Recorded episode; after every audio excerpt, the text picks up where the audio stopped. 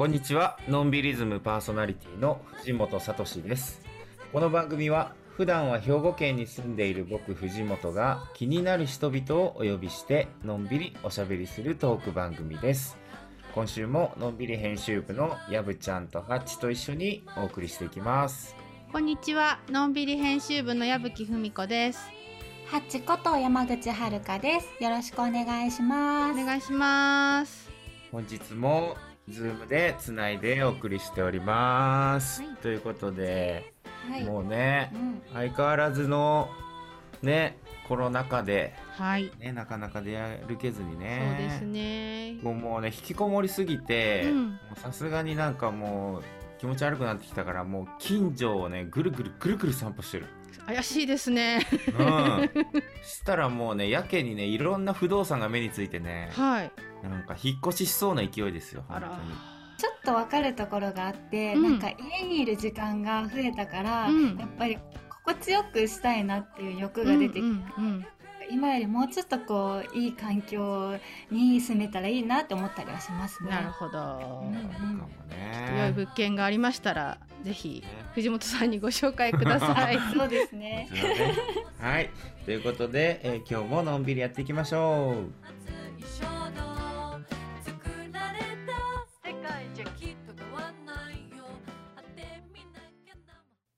熱いも素敵なゲストをお招きしています。はい、本日のゲストは、幅麹茶屋倉尾の神鈴木ゆり子さんです。よろしくお願いします。はい、よろしくお願いします。お願いします。では、ハッチプロフィールお願いします。はい。鈴木ゆり子さんは横手市出身、老舗の米麹専門店、幅麹店がご実家です。一度は地元を離れ、会社勤めをするものの、家族と共に地元に戻り、2013年に幅麹茶屋蔵をオープン。地域の女性たちと共に麹や味噌の魅力、食の力を伝えています。そうですね、食の力を伝えているんだね。伝えてますよね。本当に。伝えてるよねだいぶ伝わってます、私には。本当ですか、ね力もらってる僕も確かに。あのうん今日私はお店の方にお邪魔させてもらって先ほど美味しい美味しい麹のランチをいただきましてあの食の力を体感しています。いいうん、いいでしょう。いいよあれですね。改めて倉尾さんのお店がどういうお店かをご紹介していただきたいなと思うんですが、はい。できますか？私は、あの、ひいじいちゃんの代から続く麹屋に生まれていて、まあ、この地域では、その麹屋っていう商売はメジャーな仕事で、たくさん麹屋さんがあって、それはなぜかというと、こう文化の中に麹をよくそ食す、まあそういう文化のある地域で、普通のお家のお母さんたちが麹を使うっていう、まあ、地域なんですね。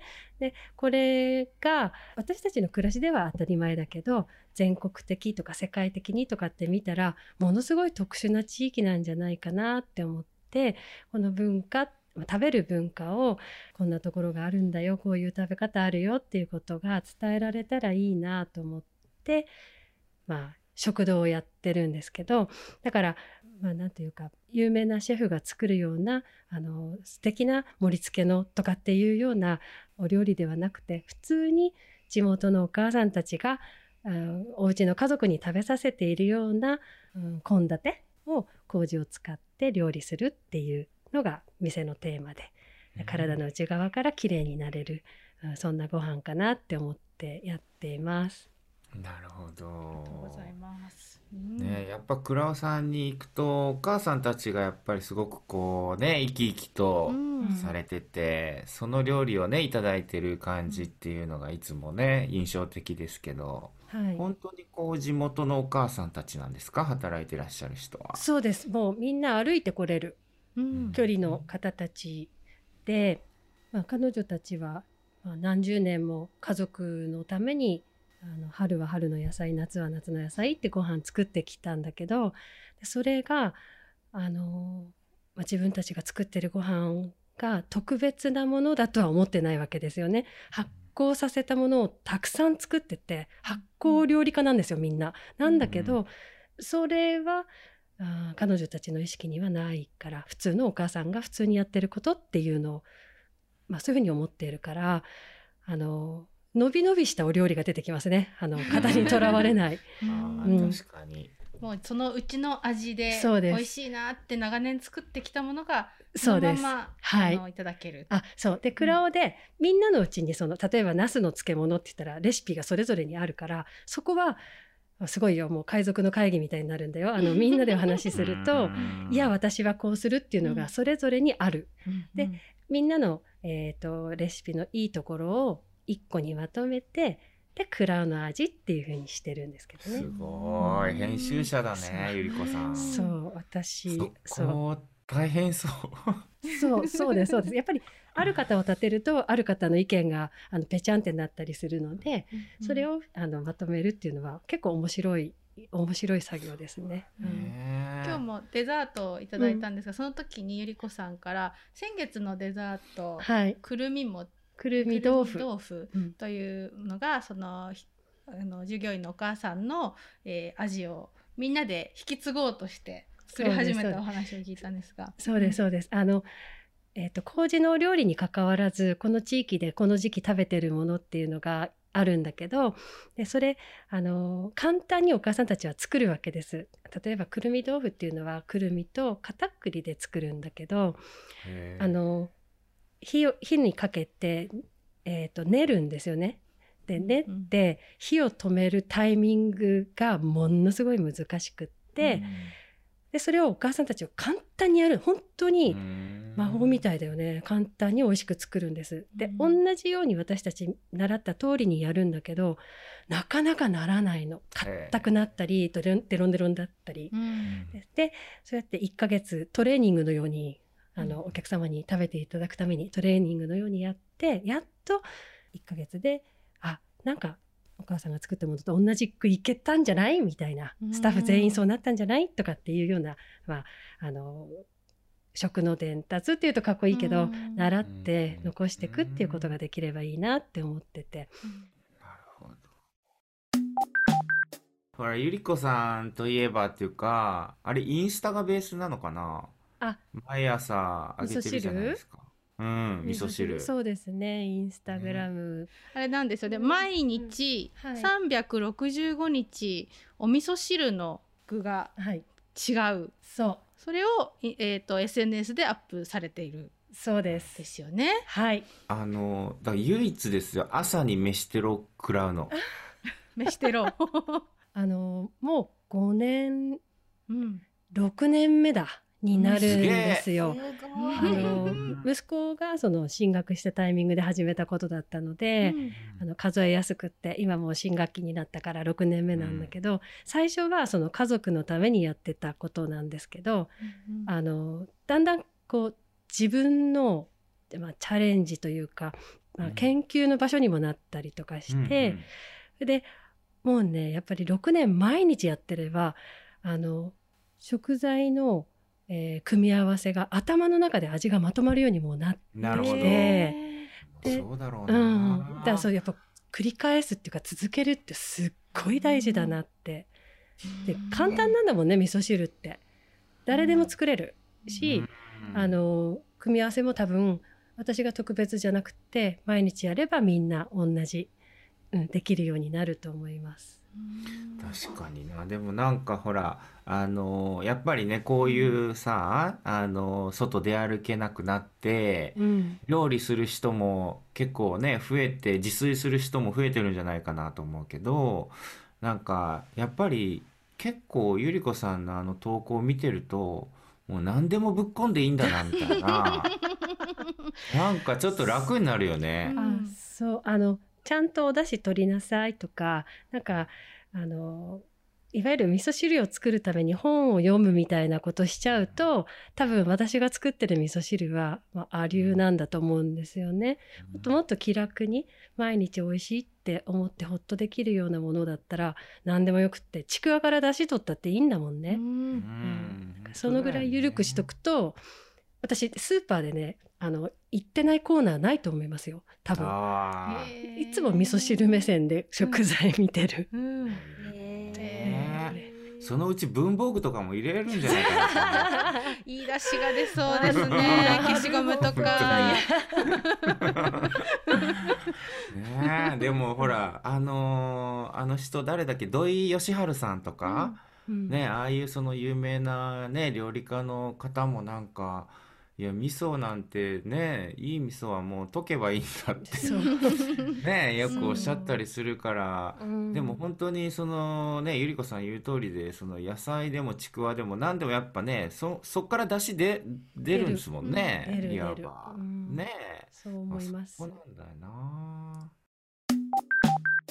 本当にあの麹文化ってうん。やっぱりこう関西とかに住んでいるとなかなか本当にまあ町に住んでるってこともあってうん。麹屋さんっていう存在が本当になんかはてって感じだったから うん。なえね。何？みたいな。うん。麹屋って何？っていいう。うものなんでしょう。お米はい。をはい。麹に変える、うん。そうです、うん。まあ、製造業ですよね。うん。食品製造業なんだけど、お米をまあ麹の種をつけて麹にするっていうのがまあ仕事の週で今の時期は春なんであのーまあ、秋田の大事な食文化でもあるお家に味噌を作り置くっていうのの最盛期なんですよね。だからあのお客さんの家から預かったお米だったりとかお豆だったりを使ってお味噌にしてお返しするとかっていうのも麹屋でしてる仕事です。よく言われるあの酒蔵とかに納めるのってうん。言われるんだけどそれはあの秋田の場合はしてなくってうん。秋田は酒蔵さんは自分たちでお米あうん。麹作ってるし、確かに。うん、我々が作ってるのはあの一般の家庭の方たちが使うお母さんたちが使う麹を作るのが仕事。うん。なるほど。北の食文化をもう底支えしているというか、あね。でもあの本当あの偉そうに言っちゃうけど、やっぱ麹がなかったら今の文化ないよ。うん。そう思えちゃ味噌の文化もね、うん。学校の文化もう。うん、全部麹ですからね。そう、うん。あのお米をその麹に加工してふんだんに使えるっていう特殊な地域であるからあの私麹自分で作れる人がもっといてもいいと思うんですよ。地域にね、うん。いてもよかったんじゃないのって思うんだけど、あのちいちゃんじゃないやひいじいちゃんの時代は麹屋さんがその地域集落に行って麹作り教えたりしてたんだって。だからそういう仕事がちひいじいちゃんの時代でじいちゃんの時代になってその味噌作りのサポート麹は作って持ってって味噌作りのサポートしてあげる。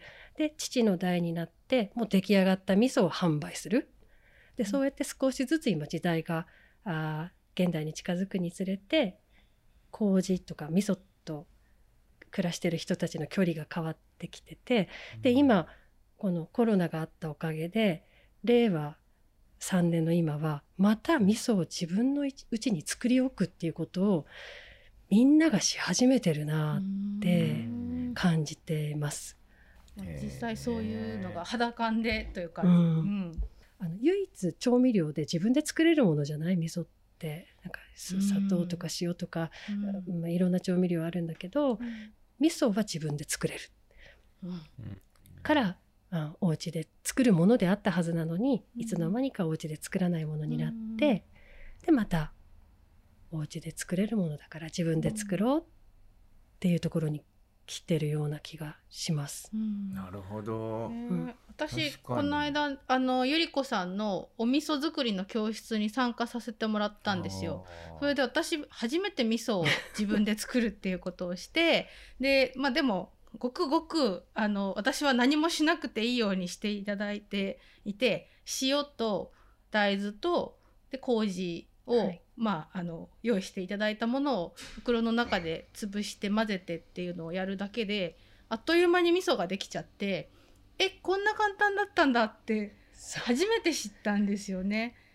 もっとすごく難しいし複雑なことなのかと思っていたら、うんこんな簡単にできちゃうんだっていうので。そうだから人間やることす少ないんですよね。うんあとは微生物がやってくれて、うんうんあの勝手に美味しくなってっちゃうあ発酵って素晴らしい。うん。確かにそのいわゆるさしすせその中で味噌のとこだけはうんうん。自分でまあやれる部分として、よね。うん。まあ長くあったわけですね。うん。ねそれすらもまあパッケージされたものをどんどん買うようなうん時代になってたけど、うん。ちょっとそこに少し意識が戻る人がうん。結構この時代でいるっていうのはなかなか面白い話ですね。うん。ねねえ。それもこれもでもねあの幅工事店があるからこそだよね。うん。だ 例えば僕の場合近所に工事屋とかないしやっぱりそもそもなかなかそういう発想にはならないからやっぱそういう意味でその秋田のねその豊かさというかそこ羨ましいなと思いますね。うん。いやそう思ってみると本当に面白くてね秋田のあのお味噌って。だから結構それこそなんだろう南の方の道の駅行くとなんか味噌のパッケージにうん。麹が2倍とかす,、うん。ぐ書いてて隣見たら3倍って書いてて でその隣見たら4倍って書いてるとかそうそうそう一そう。体何に対してな倍なのかちょっと分かんないけど 当社費なんだろうけどなんかその競争みたいなの面白いなと思って。あれですよね。大豆そうそう。の豆に対してっていう計算なんだけど、豆に対しての麹の量。量なんです。あのマスで測ってね麹とま あの豆の割合であ何倍とか言っちゃうんだけど、あれはでも自慢なんだよね。2倍も入ってるぞ、3倍入っちゃったぞ、ねえ。4倍だぞっていう。ねえ、うんそう。本当に。ちなみにゆりこさん何倍まで チャレンジしたことありますか？あ、45まであります。お客さんのだけどね。四へ四十ー45倍、あ、45麹っていうやつで、あ、もう甘酒よ。甘酒。ねえ45それでも味噌って言えるのそれそうね、でそのまあすごい嗜好性の強い味噌だと思いますよ。うん舐めると甘いんだもん。うんうん、でやっぱりあの日本中のどこでも作れる配合じゃなくて、うんこの横手のこう冬長くて寒いっていうここだからの作り方だと思うんですね。うん。甘いものめちゃめちゃ好きだっていう地域でもあるけどさすがに私もそんな甘くしてそれって何作るのって やっぱり思っちゃうもんね。不思議に思っちゃう、うん。確実に味噌汁は甘酒だぞっていうう、ん。うん感じだから。ただ麹がいっぱい入ってると贅沢で美味しいっていうのは、私たちの暮らしの中には刷り込みがあって、なるほど。うん、隣んちがいっぱい麹使って作ったんだったらそれよりいっぱい入れたいぞみたいな のが あるなこの地域では。すごいね、うん。それ面白いな。そう米持ってるぞっていうなんかその豊かさの表現なのかなって思いますね。うん面白いなるほどね。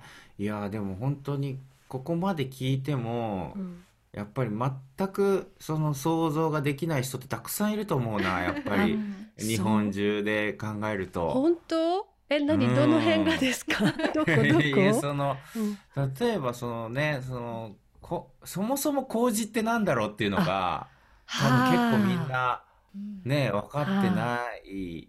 まあうん。お米ですよね。だからねお米そうでをすそうです。にな麹菌をそうです。麹振りか菌をけてはい。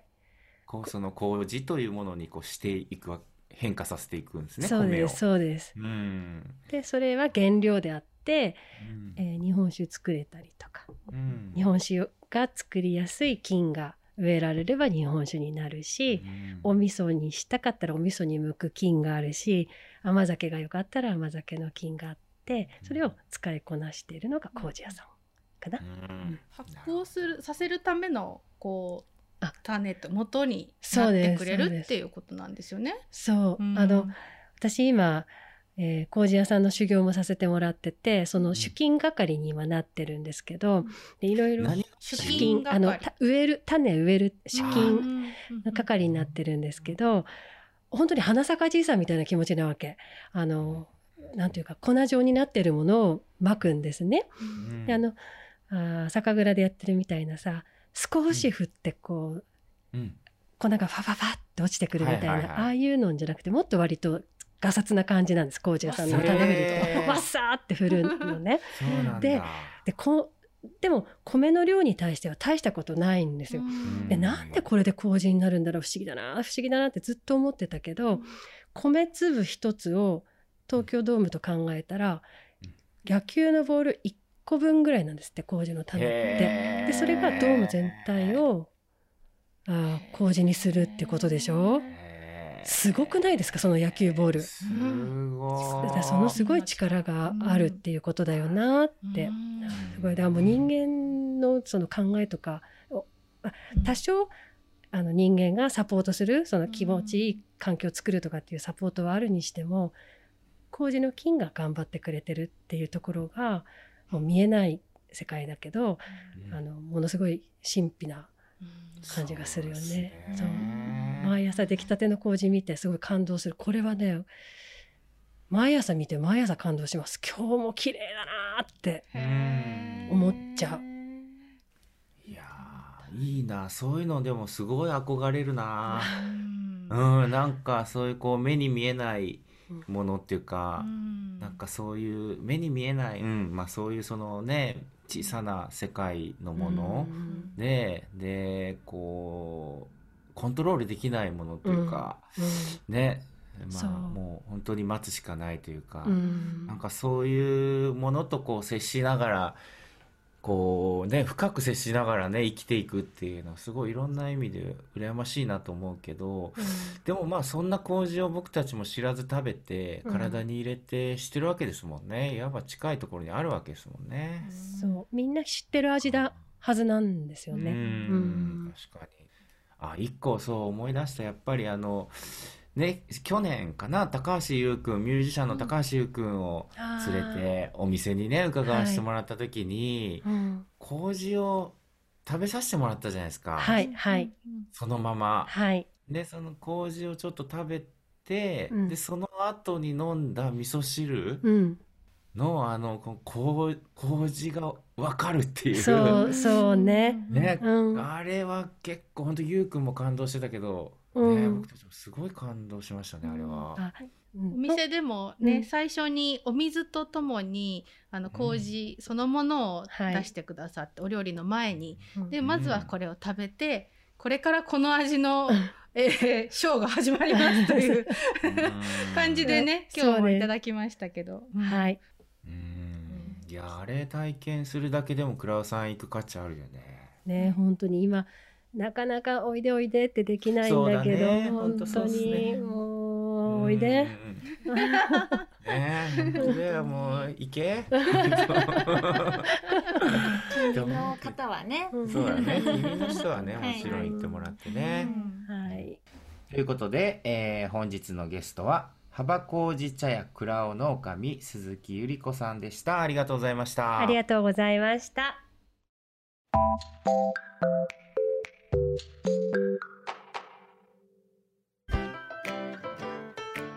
あっという間にお別れの時間です。のんびりズムでは皆さんからのメールをお待ちしています。info アットマークのんびり .net info アットマーク non-biri.net までお送りください。ということで、のんびりズム、今週のお相手は藤本聡と、矢吹文子とハッチでしたさようなら。